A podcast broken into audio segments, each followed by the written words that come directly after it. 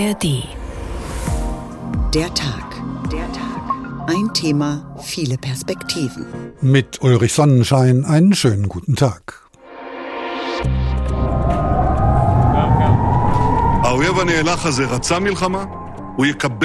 Dieser Feind wollte Krieg und er bekommt Krieg. Ich muss der ganzen Welt die Videos zeigen, damit die Welt sieht, was uns, dem Volk Israel, angetan wurde. Es war schrecklich. Die Bilder, die gehen nicht aus dem Kopf. In diesen dunklen Stunden stehen wir ganz fest an der Seite Israels. Das überprüfen wir jetzt alles nochmal. Dieser Hass ist einfach blind und völlig willkürlich. Die Angst und die Sorge begleitet uns die ganze Zeit. Auf beiden Seiten haben Menschen Angst vor den nächsten Angriffen.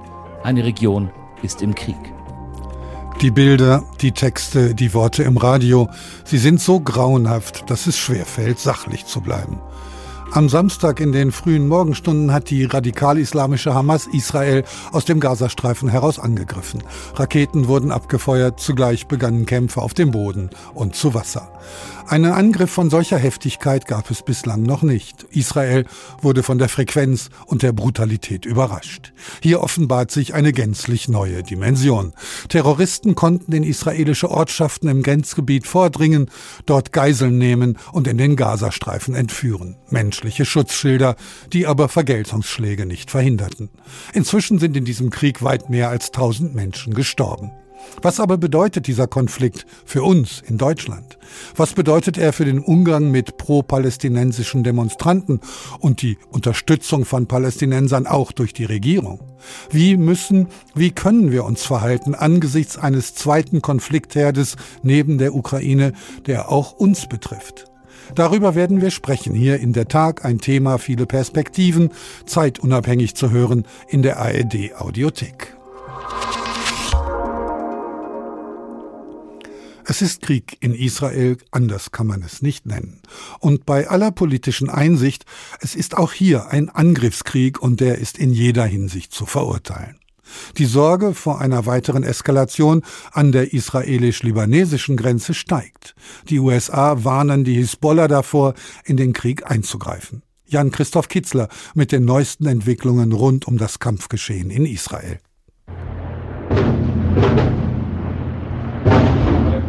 Wieder gibt es schwere Raketenangriffe auf Ashkelon, nur wenige Kilometer nördlich des Gazastreifens. Und diesmal hatte das die Hamas sogar angekündigt, sagt dieser Anwohner in einem öffentlichen Bunker. Dieses Mal haben sie gesagt, dass sie um 5 Uhr angreifen und das haben sie gemacht. 5 o'clock, they will, uh, and this, and they are. In Aschkelon gab es heute Einschläge, aber keine Verletzten. Dennoch müssen die Menschen immer wieder in die Schutzräume. Viele Ortschaften rund um den Gazastreifen sind inzwischen menschenleer. Entweder wurden sie evakuiert oder die Bewohner haben sich selbst in Sicherheit gebracht. Auch etwas weiter südlich im Gazastreifen gibt es große Zerstörung. Auch heute wurden dort von der israelischen Luftwaffe wieder hunderte Ziele angegriffen. Fast 200.000 Menschen sind dort nach UN-Angaben zu Binnenflüchtlingen geworden, aber es gibt nur wenige sichere Orte. Remal war mal ein eher reicher Stadtteil von Gaza-Stadt. Seit hier die Bomben eingeschlagen sind, erkennt ein Anwohner die Gegend nicht wieder. Die ganze Gegend ist total verändert. Das ist ein Verbrechen. Was passiert? Wir bekommen einen Anruf von der israelischen Armee. Man sagt uns, unsere Wohnungen zu räumen und ans Meer zu gehen. Wir hatten fünf bis zehn Minuten Zeit. Menschen begannen die Häuser zu verlassen und ich saß im Flur mit meinem Bruder und seinen Kindern, als wir die Explosion hörten. Die Kinder waren nahe an der Tür. Sie sind tot. Nach Bombenangriffen auch ganz im Süden hat Ägypten seine Grenze bis auf weiteres geschlossen. Damit haben die Menschen keine Möglichkeit mehr, den Gazastreifen zu verlassen. In den letzten Tagen hatten es jeweils noch ein paar hundert geschafft. Auch Noah al-Kelani, eine junge Frau, hat es versucht. Wir haben gewartet, um auf die ägyptische Seite zu kommen, und da haben sie uns gesagt, dass sie die Grenze bombardieren. Und dann gab es heftige Einschläge. Dann sind die Palästinenser gekommen, um die Straße zu reparieren. Das hat lange gedauert und deshalb mussten wir an der Grenze schlafen. Sie haben alles geöffnet, denn wir waren 250 bis 300 Leute, auch viele Frauen und Kinder. Es gab Kranke, die nicht durch den anderen Grenzübergang gekommen waren, aber dann mussten alle wieder zurück, genau wie wir.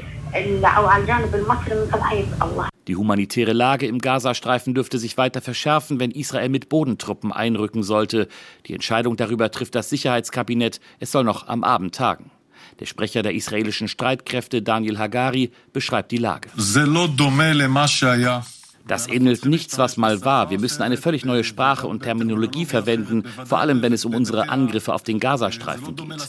Die Anzahl der Angriffe ist nicht mit den Kampfrunden der Vergangenheit zu vergleichen. Alle Orte, alle Gebiete, die kleine Informationsfetzen aufweisen, werden angegriffen. Deshalb werden wir so lange weiter angreifen wie notwendig. Alle Optionen liegen auf dem Tisch. Allen ist klar, dass die Armee für alle Optionen Reservisten einzieht. 360.000 Soldatinnen und Soldaten sind inzwischen mobilisiert arrestiert worden. Israels Premier Netanyahu hatte bereits angekündigt, die Hamas, die den Gazastreifen kontrolliert, zerschlagen zu wollen. Die meisten Israelis tragen diesen Kurs auch mit, auch angesichts der Berichte von weiteren Todesopfern. Gestern erst waren in der Ortschaft Be'eri am Rande des Gazastreifens über 100 Leichen gefunden worden. Die Terroristen hatten dort ein Zehntel der Bevölkerung umgebracht. Soweit Jan-Christoph Kitzler aus Tel Aviv. Telefonisch verbunden bin ich nun mit Stefan Stetter, Professor für internationale Politik und Konfliktforschung an der Universität der Bundeswehr in München. Seine Schwerpunkte sind die Gesellschaften des Nahen und des Mittleren Ostens. Guten Tag, Herr Stetter. Guten Tag. Wie konnte dieser Konflikt derart plötzlich eskalieren? Er ist nicht ganz neu eskaliert, äh, denn es gibt äh, zwischen der Hamas und Israel ja seit vielen Jahren schon militärische Auseinandersetzungen, ähm, sozusagen alle paar Jahre neue Waffengänge, die auch äh, stattfinden. Wir haben jetzt eine Situation gehabt, in der wir gesehen haben, dass die Hamas mit diesem bestialischen Massaker, das sie angerichtet haben, ähm, diesen terroristischen Akt äh, sich intensiv darauf vorbereitet haben. Sie haben Schwächen in der israelischen Verteidigung identifiziert und äh, sie haben das, was ihre Legitimationsgrundlage auch ist, also dies, was sie als Kampf gegen Israel bezeichnen, auch umgesetzt. Also da steckt lange militärische Planung äh, dahinter, äh, die jetzt äh, funktioniert hat. Und was, denke ich, auch eine Rolle gespielt ist, dass die Hamas der sicher den Eindruck hatte, dass das ein günstiger Zeitpunkt äh, jetzt auch äh, ist. Äh, Israel hat starke innenpolitische Auseinandersetzungen gehabt und außenpolitisch hat Israel Versöhnungssignale mit Saudi-Arabien gehabt, die ja kurz davor stehen oder standen, diplomatische Beziehungen aufzunehmen. Und äh, das hat sicherlich auch dieses politische Signal gehabt, aber eben auch, dass der Kampf gegen Israel sozusagen die DNA der Hamas auch ist. Für uns ist es nicht so einfach, die Beziehungen zu durchschauen. Klar aber ist, hier geht es nicht um einen lokalen Konflikt. Da stehen zahlreiche Staaten im Hintergrund, nicht nur der Iran und Ägypten, sondern auch die USA und letztlich Russland. Ja, also Sie bezeichnen das schon. Also das ist sicherlich, wenn man das Bild bemühen möchte, ein bisschen wie eine Zwiebel mit verschiedenen äh, Schichten. Wir haben den israelisch-palästinensischen äh, Konflikt, der ja seit vielen Jahrzehnten äh, so prägend ist äh, für beide Gesellschaften und auch für die Region als Ganze. Wir haben die regionalen Akteure, die Sie gerade ansprechen. Ähm, ich habe auch äh, neben Ägypten und Iran, die ja konträr zueinander auch sind, spielen dort auch die Türkei, Katar, die beide auch Beziehungen mit der Hamas äh, unterhalten und jetzt auch bei Bemühungen im Hintergrund äh, aktiv sind, ähm, etwa einen Gefangenenaustausch äh, zu regeln und andere Fragen, aber auch Saudi-Arabien eine wichtige äh, eine wichtige Rolle. Das sind die Akteure in der Region, die besonders wichtig sind, in Libanon, die Hisbollah, die mit dem Iran ja verbunden äh, ist. Und wir haben die Akteure von außerhalb, insbesondere die Vereinigten Staaten, die einen Flugzeugträger jetzt auch ins östliche Mittelmeer geschickt haben als Abschränkung und Warnung an die Hisbollah und an Iran, sich da nicht aktiv äh, zu beteiligen an Kampfhandlungen, Raketenbeschüsse und ähnliches äh, zu unterlassen. Also es ist ein klares Signal. Und das Ganze spielt sich eben ab, nicht nur vor diesen regionalen Spannungen. Es gibt ja große Konflikte, nicht nur zwischen Israel und dem Iran, sondern auch zwischen arabischen Staaten und Iran, die in einem Konkurrenzverhältnis äh, miteinander stehen, sogar offene Konflikte miteinander haben, sondern auch global, wo wir spätestens seit im russischen Krieg gegen die Ukraine eben auch so eine globale Konfliktlinie haben, die sich auch im Nahen Osten nebenbei zeigt. Denn Russland hat im Weltsicherheitsrat ja eine eindeutige Verurteilung äh, dieses äh, Massakers äh, vom Samstag in Israel verhindert mit seinem Veto. Sie haben es schon erwähnt, die Annäherung zwischen Saudi-Arabien und Israel kann ein Grund gewesen sein. Ein anderer sind die vielen inneren Probleme, die Israel im Moment zerreißen. Der nationale und religiöse Eifer, der politische Rechtsruck und nicht zuletzt die umstrittene Justizreform. Leistet dieser Krieg einen Beitrag für eine neue Einheit im Land gegen den alten Feind? Kurzfristig ja. Israel ist äh, auf fürchterliche Weise angegriffen worden. So viele Menschen sind verletzt und äh, getötet worden. Fast jeder kennt jemanden, äh, dem etwas zugestoßen ist, sondern man kennt Menschen, die jemand direkt kennen, wo sowas passiert ist. Das trifft doch zum Beispiel auf mich zu. Also ich kenne drei äh, Personen, die in ihrem unmittelbaren Umfeld Leute haben, die da jetzt ermordet wurden. Und das waren Menschen, die auch aus der Friedensbewegung zum Beispiel äh, kamen. Das sind ja die tragischen Ereignisse, von denen wir hier äh, sprechen. Also kurzfristig ist Israel geeint, aber auch in Israel gibt es eine Debatte darüber, was jetzt genau passieren soll. Ich halte die Debatte auch noch nicht für ausgemacht. Israel wird eine Bodenoffensive starten, ja. Es wird, wir müssen uns auch sicherlich überall auf Wochen einstellen, in denen Israel militärisch agieren wird. Ähm, Israel wird die Hamas dauerhaft schwächen wollen, aber wie weit es gehen wird und muss das auch tun. Israel wird ja von der Hamas auch bedroht. Das ist Israels Recht, sich da auch zu wehren. Aber wie weit das gehen soll, das ist, glaube ich, noch offen. Das wird auch strategisch und politisch in Israel noch abgewogen werden. Wir reden ja auch davon, bildet sich da jetzt ein Kriegskabinett heraus, in dem vielleicht auch Oppositionskräfte mit aufgenommen werden. Ja, und Sie haben recht, Israel ist eine sehr angespannte innenpolitische Lage. Das Regierungslager unter Führung von Netanyahu hat äh, zutiefst antidemokratische Gesetze in den letzten Monaten durchpeitschen äh, wollen und will es sicherlich auch noch weiter tun. Da gab es massiven Protest in Israel, nicht zuletzt von Reservisten, die sozusagen dann von diesem Lager auch als Verräter bezeichnet wurden. Und das sind die Ersten, die jetzt dastehen und sagen, wir sind bereit, unser Land zu verteidigen. Und das zeigt, das und Israel ist ein, äh, ist ein hat eine starke Armee und äh, wird aus diesem wird äh, es wird einen Tag nach diesem nach diesem Krieg jetzt auch geben und die innenpolitischen Auseinandersetzungen in Israel werden dann sicherlich weitergehen. Dieser Anschlag ereignet sich 50 Jahre und einen Tag nach dem bitteren Yom Kippur-Krieg. Ist das eine ähnliche Situation und worum geht es eigentlich? Ist es ein territorialer oder ein religiöser Konflikt? Wir müssen jetzt unterscheiden, von welchen Akteuren wir hier sprechen. Der israelisch-palästinensische Konflikt ist, ist, ist, ist leider viele Jahrzehnte alt. Es gab auch Bemühungen, Frieden herbeizuführen von beiden Seiten in den 1990er Jahren versucht voranzutragen. Da gab es mal eine Hoffnung, dass ein solcher Frieden mit einer äh, Zwei-Staaten-Lösung auch gelingt. Da sind wir meilenweit äh, davon entfernt. Aber das muss natürlich immer das Ziel bleiben. Denn letzten Endes ist es ein Konflikt zwischen zwei Völkern, die ein Recht auf einen Staat haben, die ein nationales Selbstbestimmungsrecht für sich möchten. Es klappt aber natürlich nur, wenn sie auch wirklich friedlich miteinander leben und auch sich gegenseitig anerkennen und sogar zusammenleben äh, können. Das wird die Voraussetzung sein. Also in dem Sinne ist es ein Konflikt, wie wir in anderen Orten der Welt auch haben. Es ist ein Konflikt um nationale Selbstbestimmung von nationalen Bewegungen. Die Hamas ist eine islamistische Partei, da spielt Religion äh, eine wichtige Rolle, aber sie ist vor allem ein politischer Akteur. Und was bei der Hamas sicherlich zentral ist, ist, dass die Hamas eben eine solche friedliche, auf Ausgleich ausgerichtete Lösung mit Israel ablehnt. Dieser Kampf gegen Israel gehört zur DNA, wenn man das so sagen möchte, äh, der Hamas. Und äh, ist deswegen auch in der Lage, solche Annäherungsprozesse, wie wir sie jetzt regional sehen, ich habe es ja gerade gesagt, zu torpedieren, aber immer auch, wenn Friedensprozesse sind, mit Anschlägen zu versuchen, solche Friedensprozesse auch zu verhindern. Aber die humanitäre Hilfe für die Palästinenser einzustellen, kann ja nicht die Lösung sein. Also das fragen Sie so und ich würde Ihnen zustimmen. Ich halte das, äh, ich halte das für die falsche geführte Debatte. Wir müssen erstmal sehen, und das ist eine hohe Verantwortung, die die Vereinten Nationen, die viele internationale Organisationen, die die Bundesrepublik Deutschland haben. Und das, wenn ich das Wort der DNA bemühe, gehört das zur DNA der liberalen Weltordnung, dass wir die internationale Gemeinschaft, die UN, Deutschland, die EU in Konfliktgebieten aktiv sind mit humanitärer Hilfe. Das ist ein, eine große Errungenschaft internationaler Politik. Und das brauchen wir auch, wenn man sich die soziale Situation im Gazastreifen anschaut, auch. Das soll aber nicht heißen, dass es nicht auch Probleme gibt, dass Gelder missbraucht werden können und ähnliches. Der französische Staatspräsident hat heute gesagt, man sollte, man muss sich das eben auch genau anschauen.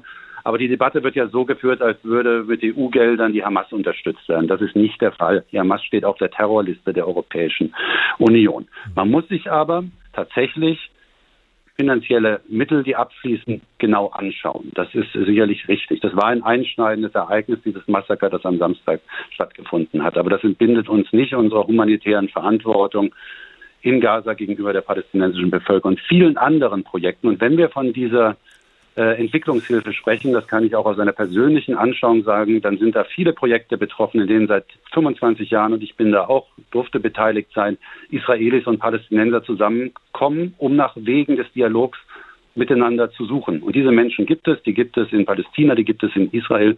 Und auch dafür wird diese Entwicklungshilfe verwendet. Und ich habe nichts dagegen, dass wir uns das kritisch anschauen. Aber wir dürfen jetzt nicht eine Debatte führen, äh, die am Kern vorbeiführt. Und auch eigentlich unsere Außenpolitik damit unterminiert. Eine national wie international fragile Situation, die kluge Entscheidungen braucht, sagt Professor Stefan Stetter, Politikwissenschaftler an der Universität der Bundeswehr in München. Ich danke Ihnen.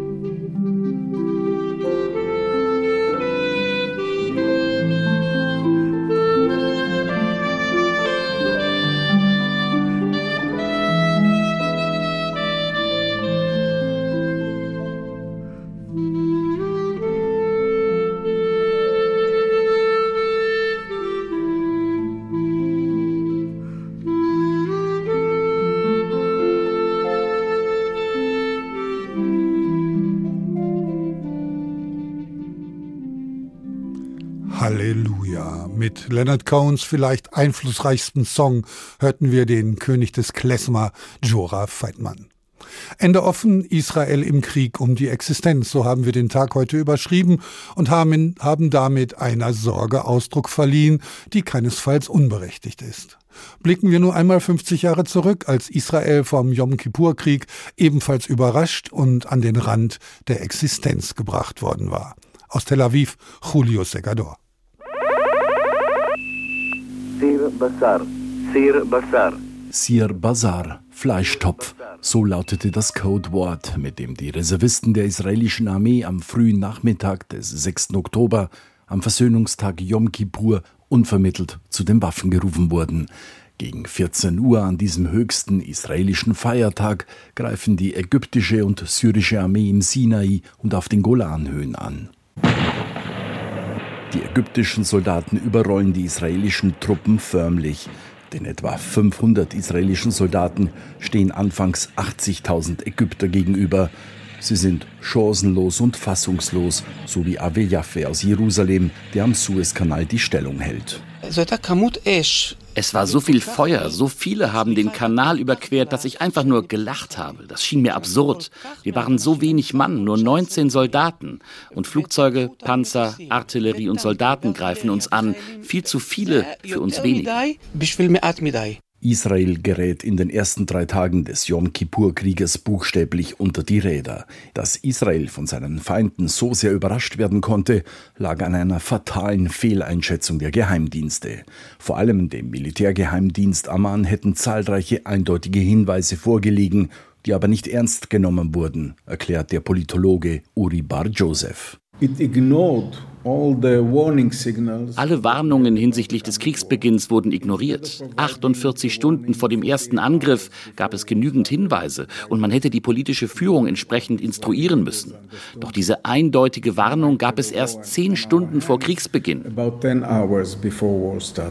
Erst als die USA den Verbündeten über eine Luftbrücke mit Waffen versorgten, wendete sich das Blatt zugunsten Israels. Auf Druck der damaligen Supermächte einigten sich die Kriegsparteien nach fast drei Wochen Krieg auf einen Waffenstillstand. Die Bilanz war verheerend. Rund 2600 israelische Soldaten wurden getötet, Ägypten und Syrien beklagten mehr als 20.000 Opfer. Was blieb, war ein tiefes Trauma in der israelischen Gesellschaft, das bis heute anhält. Die hohe Zahl an Toten in so kurzer Zeit ist ein Grund dafür. Doch es gibt noch einen zweiten, erläutert Experte Uri Bar Joseph. Der tiefe Graben zwischen dem grenzenlosen Selbstvertrauen auf die eigene Stärke nach dem Sechstagekrieg einerseits und dem Gefühl, wir verlieren den dritten Tempel, also unser Land, das führte zu einem riesigen Schock. Das hat tiefe Narben auf unseren Seelen hinterlassen. Und nun kommen weitere hinzu. Julio Segador erinnerte an den Yom Kippur-Krieg 1973. Hier im Studio begrüße ich nun Professor Miron Mendel. Er ist der Leiter der Begegnungsstätte Anne Frank hier in Frankfurt und Professor für transnationale soziale Arbeit an der Frankfurt University of Applied Sciences. Guten Tag. Hallo, Herr Sonnenschein. Herr Mendel, Sie sind in der Nähe von Tel Aviv geboren und im Kibbutz aufgewachsen. Eine gute Freundin von Ihnen ist in diesem Krieg umgebracht worden. Was geschieht mit Ihnen, wenn Sie in Ihr Handy schauen oder den Fernseher anmachen? Ja, ich bin tatsächlich nicht weit von der Gazastreifen aufgewachsen, also genau so etwas 40 Kilometer von die Kibbutzim und die Dörfer, die heutzutage dann in den Nachrichten sind, wo, wo diese schlimmen Bilder da kommen. Und äh, meine, meine Freunde von damals sind äh, zum Teil auch dort geblieben, mit denen wir äh, Basketball gespielt haben, mit denen wir gemeinsam Ausflug gemacht haben. Und äh, tatsächlich seit Samstagabend äh, sind die Hiobsbotschaften ein nach der anderen. Also dass äh, man hört von von einer Freundin, äh, die sie und ihr Mann ermordet wurden und die drei Kinder waisen geblieben.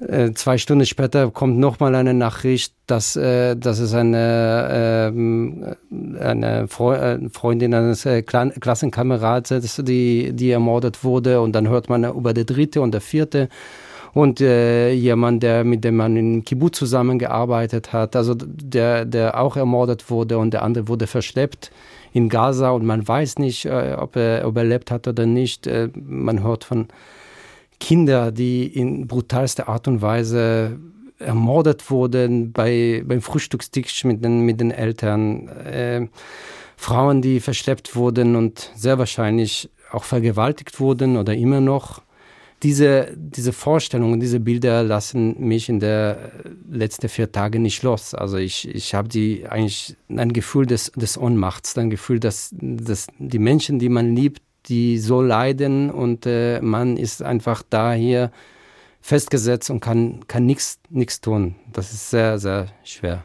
Bei aller Trauer lässt sich das analytische Denken ja nicht abschalten. Wo sehen Sie denn die Ursachen für die jetzige Eskalation?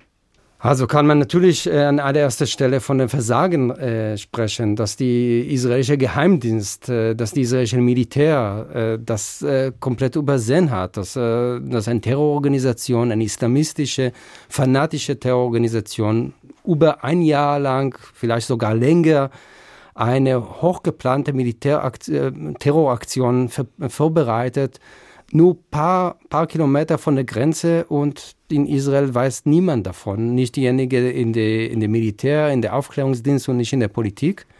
Darüber wird sehr wahrscheinlich, wenn der, wenn der Krieg vorbei ist, sehr ernsthaft in Israel diskutiert. Das ist, ein, das ist eine Frage, die alle gerade umtreibt. Aber noch, noch stärker ist gerade dieser existenzielle äh, Bedarf, dass überhaupt erstmal alle Terroristen aus, äh, aus den äh, Wohngebieten in Israel zurückzudrängen und äh, die Hamas äh, anzugreifen. Das ist gerade das Hauptziel.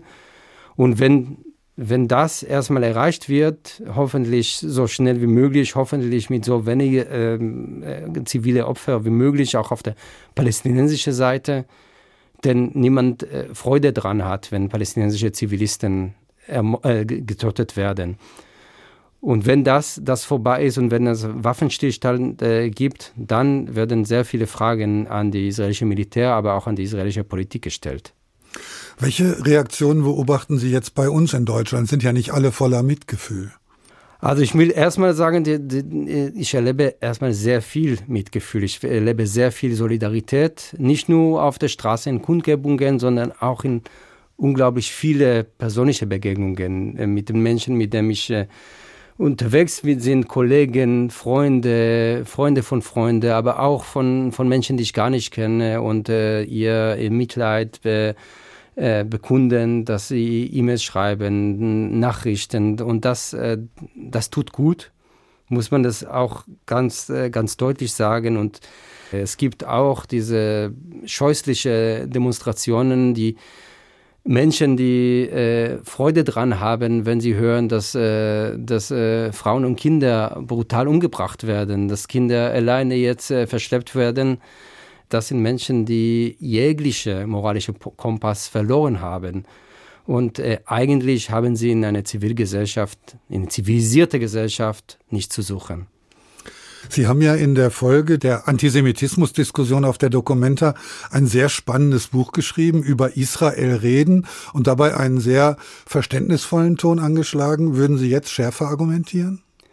Nein, weil mein, mein Ton ist immer, also mein Grundargument ist immer, dass in jeder Gesellschaft gibt es äh, Radikalen, gibt es Extremisten, übrigens auch in der deutschen Gesellschaft, da muss man äh, nicht viel in die Vergangenheit schauen kann man, aber kann man auch, äh, wenn man will, an der letzte Sonntag schauen und die Wahlergebnisse in Hessen. Und das in jeder Gesellschaft gibt es diese Extremisten und es gibt in jeder Gesellschaft auch Menschen, die, die in Frieden und in, äh, mit, in Respekt miteinander leben wollen. Und das Ziel ist nicht, eine Partei zu ergreifen, für Palästinenser oder für Israelis. Es geht darum, zu sehen, welche Kräfte in der israelischen Gesellschaft und welche Kräfte in der palästinensischen Gesellschaft unterstützt werden sollen und welche müssen bekämpft werden müssen mit aller Härte. Und äh, das, äh, das, ich mache kein Held raus in meinem Buch, dass die Hamas eindeutig nicht auf der friedlichen Seite der palästinensischen Gesellschaft steht. Auf der Karte der Hamas steht schwarz auf weiß die Vernichtung des Staates Israel, die, die äh, eine, eine zweite Holocaust äh, zu, äh, zu, äh, zu veranstalten wo alle die äh, Juden, die gerade in Israel leben, sollen ins Meer ge äh, geworfen werden. Und dass sie das ernst meint, das äh, sehen wir aus, äh, seit Samstag, das wird vor unseren Augen praktisch ähm, exekutiert. Ähm, sie, sie, äh, da unterscheiden sie nicht zwischen Soldaten und Zivilisten. Sie unterscheiden nicht zwischen Alten und, äh, und Jungen oder zwischen Frauen und Männern oder dass äh, die wollen alle vernichten aus dem einzigen Grund, dass sie jüdisch-israelisch sind. Zu Israel hat jeder eine Meinung, schreiben Sie in Ihrem Buch. Glauben Sie, dass sich die Debatten jetzt ändern werden, wo die Bedrohungslage nicht mehr latent, sondern manifest geworden ist? Also es wurde uns wieder vor Augen geführt, auf welche dünne Eis Israel lebt. Dass, äh, wir haben sozusagen einerseits die, diese Israel, den wir kennen, als Militär, äh, äh, militärstarke Land mit Hightech, mit äh, starker Wirtschaft, mit, äh, mit blühenden Universitäten. Und wir haben auch ein Israel, das sehr zerbrechlich ist und von, von, äh, ihrer, äh, äh von ihrer Feinde umziegelt ist und äh, sehr schnell auch in eine, existenzielle Gefahr geraten werden kann. Das ist eine, würde ich sagen, das ist eine schmerzhafte Erinnerung an, die, an diese Tatsache und ich frage mich, wie lange wird diese, diese Erinnerung auch bei uns in Deutschland, in der westlichen Welt auch bleiben. Also wir tendieren sehr schnell zunächst kommen und äh, ich weiß, dann, dann werden auch Bilder kommen, die, äh, wo palästinensische Zivilisten in Gaza äh, äh, getötet werden und äh, die, die Sympathie wird gleich in so eine Art von Relativierung. Und soll man aber doch nicht, verge nicht vergessen, was, wie, wie diese Konflikte zustande kamen. Und das, das ist ein Denkzettel, zu alle, die irgendwie bei, bei radikale Kräften, also vor allem der islamistische Kräften, doch irgendwie was positiv äh, sehen meinen. Es steht außer Frage, wer hier der Schuldige ist, sagt Professor Miron Mendel, Leiter der Bildungsstätte Anne Frank. Ich danke Ihnen und wünsche Ihnen alles Gute.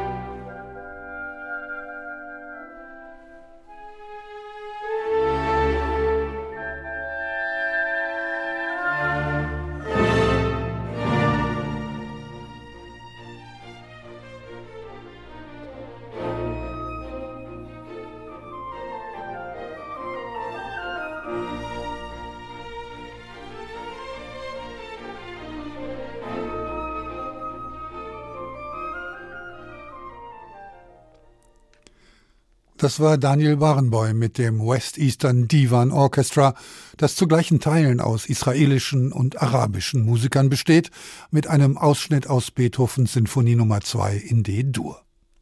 Ende offen, Israel im Krieg um die Existenz. So haben wir den Tag heute genannt und schauen jetzt auf die Menschen, die sich zur Zeit des Angriffs auf Reisen in Israel befanden.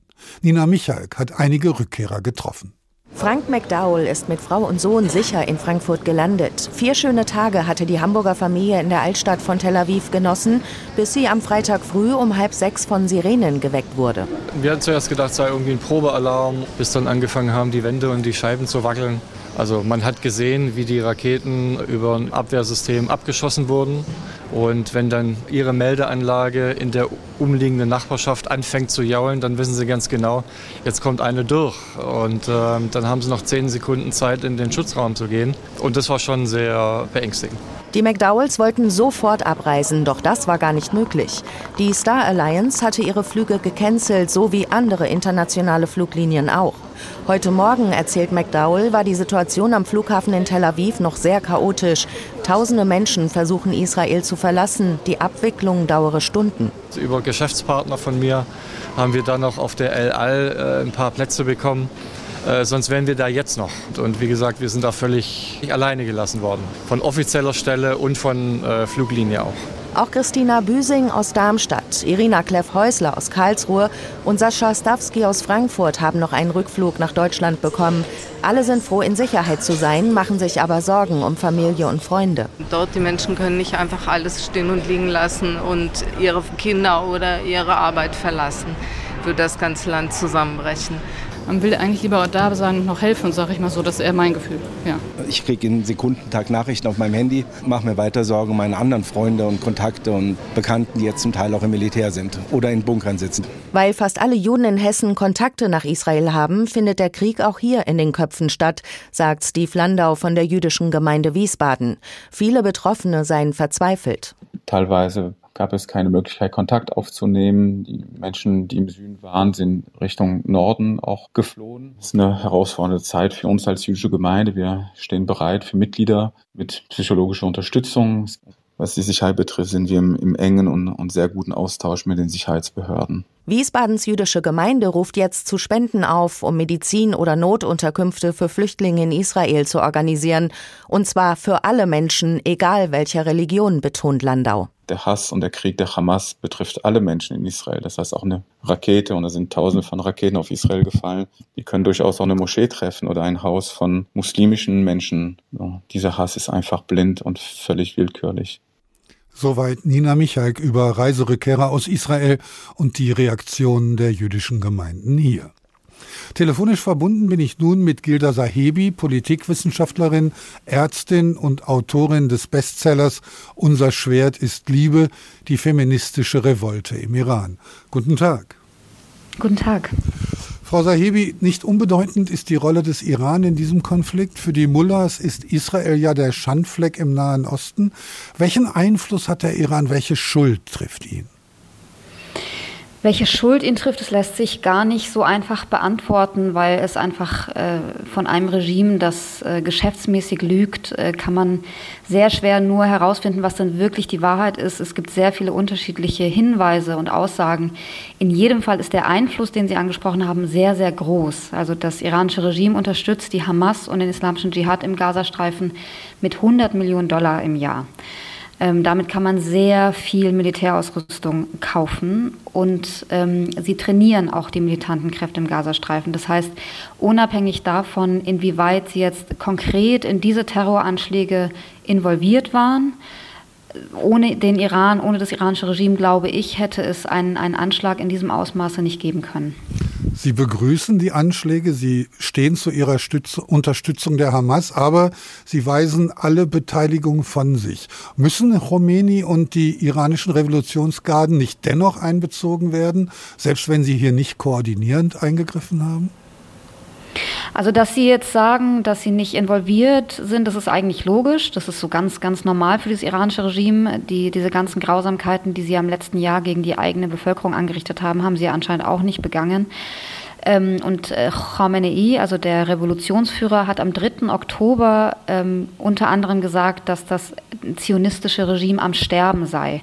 Er hat außerdem in der Rede auch davon gesprochen, dass die anderen arabischen Staaten mit Israel auf das falsche Pferd setzen würden. Und da spielt er auf die Annäherungen an, die es von Saudi-Arabien unter anderem mit Israel gab oder am Geben war bisher. Ähm, und deswegen ist eigentlich schon meine Vermutung, meine vorsichtige Vermutung, dass das iranische Regime diese Anschläge also mindestens davon wusste, wenn nicht sogar koordiniert hat mit äh, und damit ähm, ist eigentlich relativ klar, dass man äh, bei uns zum Beispiel auch in der EU, in den USA, in Deutschland ganz speziell auch seine Haltung zum iranischen Regime überdenken muss. Was bedeutet es denn für den Frieden in der Region, wenn es einen Staat gibt, der Hauptfinanzier des Terrors ist? Das ist das iranische Regime, die Islamische Republik tatsächlich maßgeblich. Also ohne äh, die, die unglaublich große Finanzierung durch das iranische Regime ähm, wäre die Hezbollah nicht so stark, die Hamas, der islamische Dschihad und Israel wäre nicht so gefährdet. Und solange das iranische Regime agiert, wie es agiert, kann es keinen Frieden geben, wird es keinen Frieden geben. Das heißt jetzt nicht, da muss man auch so ein bisschen vorsichtig sein, dass die Lösung äh, sozusagen, um an 2003 und den Irak zu erinnern, wäre, dass man jetzt irgendwie den Iran einmarschieren muss und das Regime stürzen. Das wäre die, die, die ultimative Katastrophe. Und gleichzeitig sollte man politisch die Mittel anwenden, die man hat, um das iranische Regime zum äh, zumindest dazu zu bewegen, Verhalten zu ändern. Äh, was, was dann passiert, ob dieses Regime bleiben kann oder nicht, das ist eine ganz andere Geschichte. Aber mit diesem Regime, das tatsächlich der Hauptfinanzier von Terrorismus ist in der Region und übrigens auch weltweit, also das, das übt ja Terroranschläge nicht nur in dieser Region aus, sondern weltweit, äh, wird es dort keinen Frieden geben und ich glaube auch weltweit keinen Frieden geben. Ein Teil der muslimisch geprägten Diaspora in Deutschland, kommen wir jetzt mal zu uns, sieht in diesem Krieg ja keinen terroristischen Überfall und feiert schon einen möglichen Sieg. Was bedeutet das für unser Verhalten den Migranten gegenüber? Also ich würde erstmal ähm, den Begriff Migranten in dem Zusammenhang in Frage stellen, weil also ich habe zumindest noch keine äh, genauen Aussagen darüber gesehen, wer zum Beispiel, wenn wir von Berlin-Neukölln sprechen, am Samstagabend, wer da auf den Straßen war. Ähm, was klar ist, ist, dass es ein riesiges Problem ist, wenn äh, es Menschen gibt und wenn es Verbände gibt. Es gibt ja auch Islamverbände, die, die genauso den Terror relativieren, indem sie meinen, diesen Terror rechtfertigen oder erklären zu müssen, dann ist das ein Problem. Wenn Antisemitismus äh, in einer Gesellschaft weit verbreitet ist, dann ist das ein großes, großes Problem. Ich würde allerdings in Frage stellen, dass es ein migrantisches Problem ist, sondern es ist ein Problem von uns, weil diese Menschen, die dort demonstriert haben, die gefeiert haben, den Tod, muss man wirklich nochmal sagen, den Tod von Jüdinnen und Juden, gefeiert haben und sogar noch mehr gefordert haben mit den Sprüchen, die sie dort ähm, äh, gerufen haben, ähm, dann ähm, sind es, ist es unser Problem. Dann ist es nicht importiert, dann ist es auch nicht irgendwie äh, eine Gefahr für unser Land, sondern das, äh, die, die sind Teil unseres Landes. Und deswegen bin ich sehr verwundert darüber, dass in den letzten Tagen anstatt dass man die Debatte dahin bringt, was machen wir in diesem Fall? Also was macht man mit den Verbänden? Wie kann man dazu beitragen, dass Antisemitismus nicht mehr so äh, verbreitet ist, wie er ist? Anstatt dass man darüber diskutiert hat, hat man äh, gesagt, äh, haben verschiedene PolitikerInnen gesagt, die gehören hier nicht her, die teilen unsere Werte nicht. Das kann man sagen, das ist aber dann eine komplette Diskursverschiebung und zwar eine offen rassistische. Die jüdische Gemeinde in Gießen lässt gerade ihre Backsteinmauer erhöhen, aus Angst, dass auch sie angegriffen werden könnte. Mit Bitte um eine kurze Antwort, ist diese Angst berechtigt? Ja, ja. Also Jüdinnen und Juden weltweit sind jetzt noch mehr gefährdet als, würde ich sagen, vor, vor, vor dem Samstag. Und das ist genau das, was ich meine. Dieses Problem muss man angehen. Es kann nicht sein, dass Jüdinnen und Juden Angst haben müssen, außerhalb Israels zu leben, Angst um ihre Sicherheit zu haben. Ein Frieden im Nahen Osten ist schwer vorstellbar, sagt die Politikwissenschaftlerin und Ärztin Gilda Sahebi. Vielen Dank.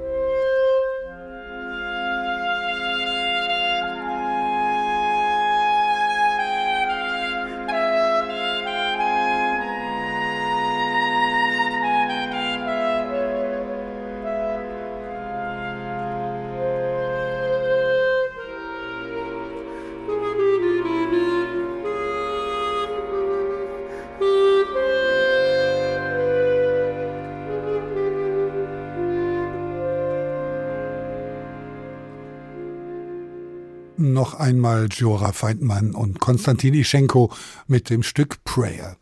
Ende offen, Israel im Krieg um die Existenz. So haben wir heute getitelt und schauen jetzt nach Berlin, wo über die Reaktionen auf den Straßen gesprochen wird und mit welchen Mitteln die Bundesregierung Israel unterstützen kann. Nina Armin mit Einzelheiten. Der Schock über die Angriffe der Hamas auf Israel sitzt tief. Bundespräsident Frank-Walter Steinmeier fand sehr deutliche Worte für Gruppen, die den Terror gegen Israel in Deutschland feierten, wie das pro-palästinensische Netzwerk Samidun, das aus diesem Anlass Süßigkeiten auf den Straßen Neuköllns verteilte. Solches Verhalten entsetzt mich, es widert mich an. Konkreter wurde Bundesinnenministerin Nancy Faeser.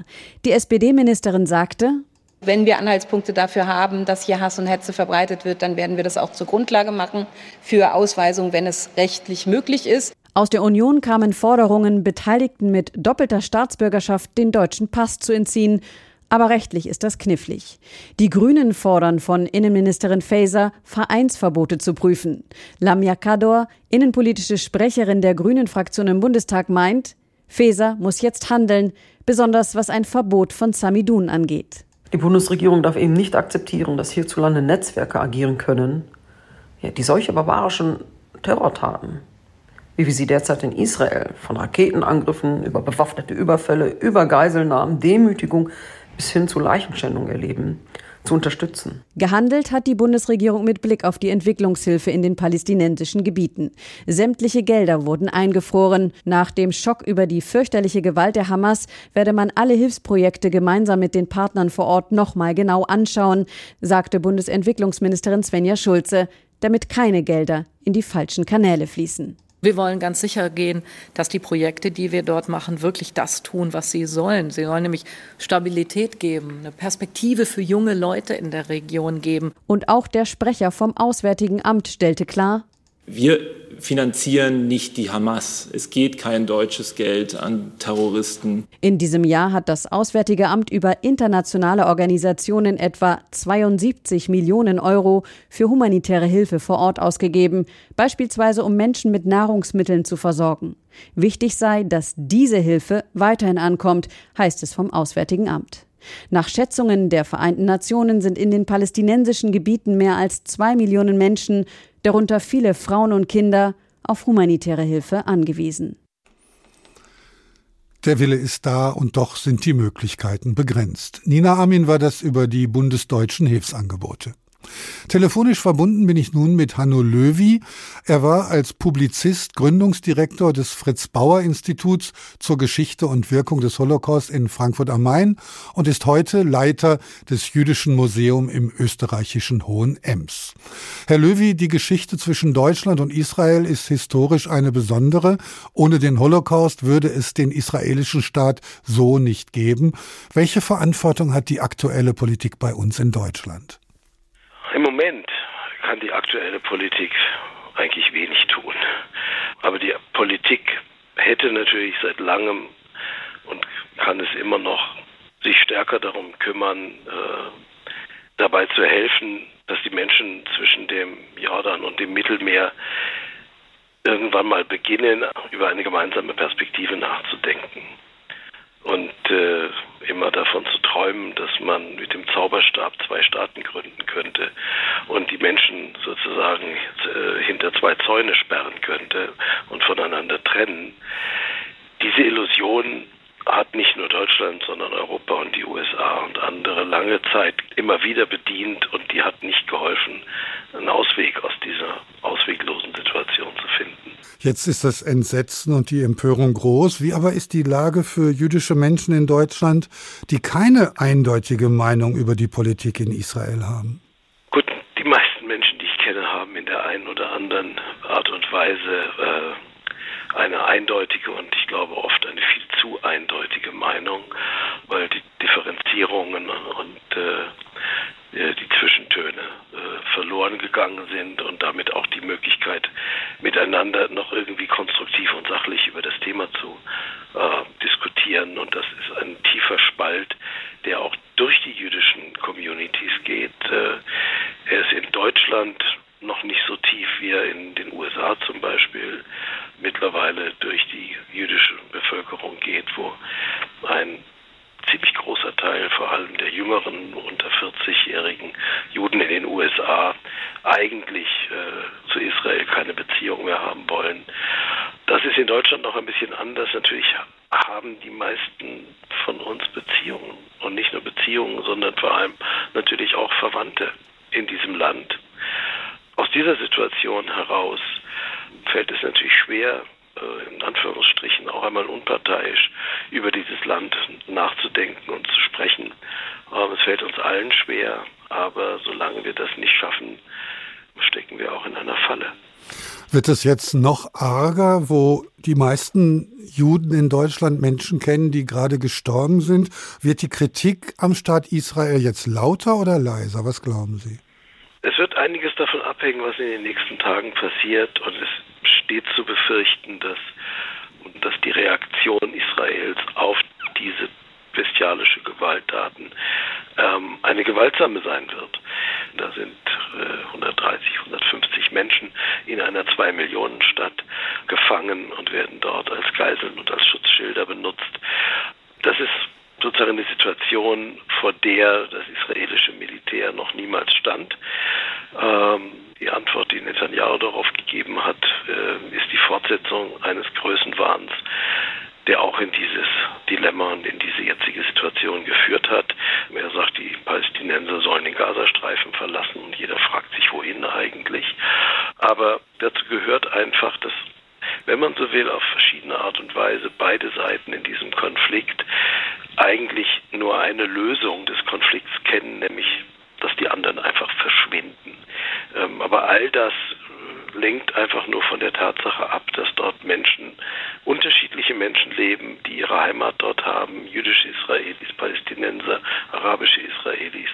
Und das Einzige, was irgendwann mal aus dieser Situation herausführen wird, wäre das Nachdenken über irgendeine Art von föderalem, kantonalem, bundesstaatlichen Lösung, in der diese Menschen diese Welt gemeinsam bewohnen und regieren.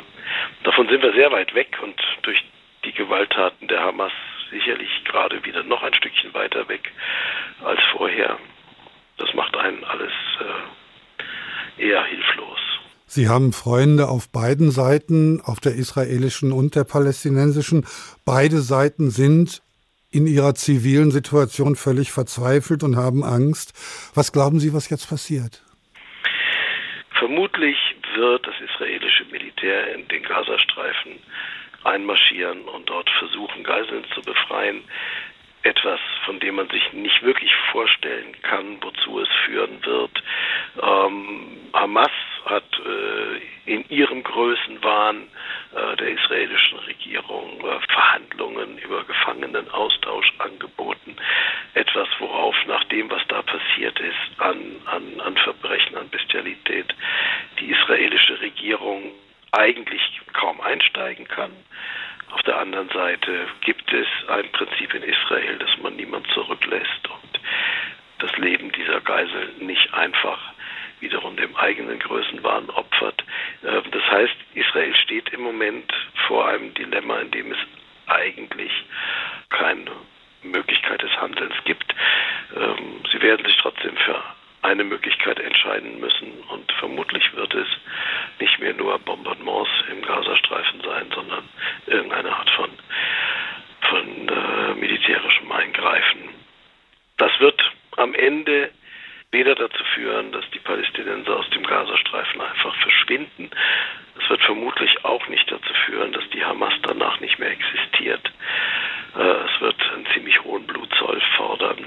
Aber die Alternativen dazu sind im Moment alle auch nicht wirklich absehbar. Glauben Sie, dass die israelische Regierung mit einem derartigen Terrorangriff hätte rechnen müssen? Waren Sie schlecht vorbereitet? Es ist eine Diskussion, die in Israel im Moment intensiv äh, geführt wird, teilweise in den Gazetten, teilweise hinter den Kulissen, dass der Geheimdienst und das Militär nichts von all dem, was da passiert ist, irgendwie vorausahnen konnte, kann man sich eigentlich kaum vorstellen. Es gibt jede Menge Gründe dafür, warum man hätte ahnen können müssen, aber man ist hinterher immer schlauer. Ähm, es war der 50. Jahrestag des Yom Kippur-Kriegs, mehr oder weniger ein Tag danach, der Schabbat danach. Und äh, das zweite und vielleicht noch viel wichtigere äh, Argument, dass man eigentlich hätte was wissen müssen, ist, dass man ja weiß, dass die Hamas alles daran setzen wird, ein äh, wie auch immer geartetes Friedensabkommen zwischen Israel und Saudi-Arabien zu verhindern. Und das Dritte ist natürlich, dass sich auch in der Westbank Widerstand gegen die Besatzung zusammengebraut hat, der sozusagen sich irgendwann entzünden musste nach all dem, was in den letzten Monaten, aber auch schon davor in der Westbank passiert ist. Also man musste auch damit rechnen, dass es zu einer weiteren Intifada kommen könnte und eben zu, zu heftigsten Auseinandersetzungen in der Westbank. Auch dem, wenn man so will, musste Hamas aus ihrer Macht und Eskalationslogik heraus zuvorkommen, weil Hamas ist sozusagen den Anspruch ähm, auf Führerschaft unter den Palästinensern und das setzen sie mit aller Gewalt immer wieder durch. Die halten ihre eigene Bevölkerung als Geisel, die muss jetzt das ausbaden, was äh, Hamas sozusagen da angerichtet hat, zusätzlich zu dem, was die Bevölkerung im Gazastreifen ohnehin erdulden muss, äh, durch äh, die Situation dort äh, seit Jahrzehnten quasi eingesperrt zu sein. Man hätte mit einem Angriff rechnen müssen, sagt Hanno Löwy, Gründer des Fritz Bauer Instituts in Frankfurt und heute Leiter des Jüdischen Museums Hohenems. Ich danke Ihnen. Und damit sind wir schon am Ende unserer Stunde über den Krieg in Israel, obwohl noch lange nicht alle Fragen geklärt sind. Als weiterführenden Podcast empfehle ich Ihnen Freitagnacht Juice von den Kollegen vom WDR mit dem Schauspieler und Musiker Daniel Donskoy, der seine Gäste mit den großen Fragen rund ums Judentum konfrontiert. Zeitunabhängig und kostenfrei zu hören in der ARD Audiothek und dort sind wir, der Tag, ein Thema, viele Perspektiven, natürlich auch. Ich bedanke mich fürs Zuhören, mein Name ist Ulrich Sonnenschein und morgen ist wieder ein neuer Tag. Der Tag. Der Tag. Ein Thema, viele Perspektiven.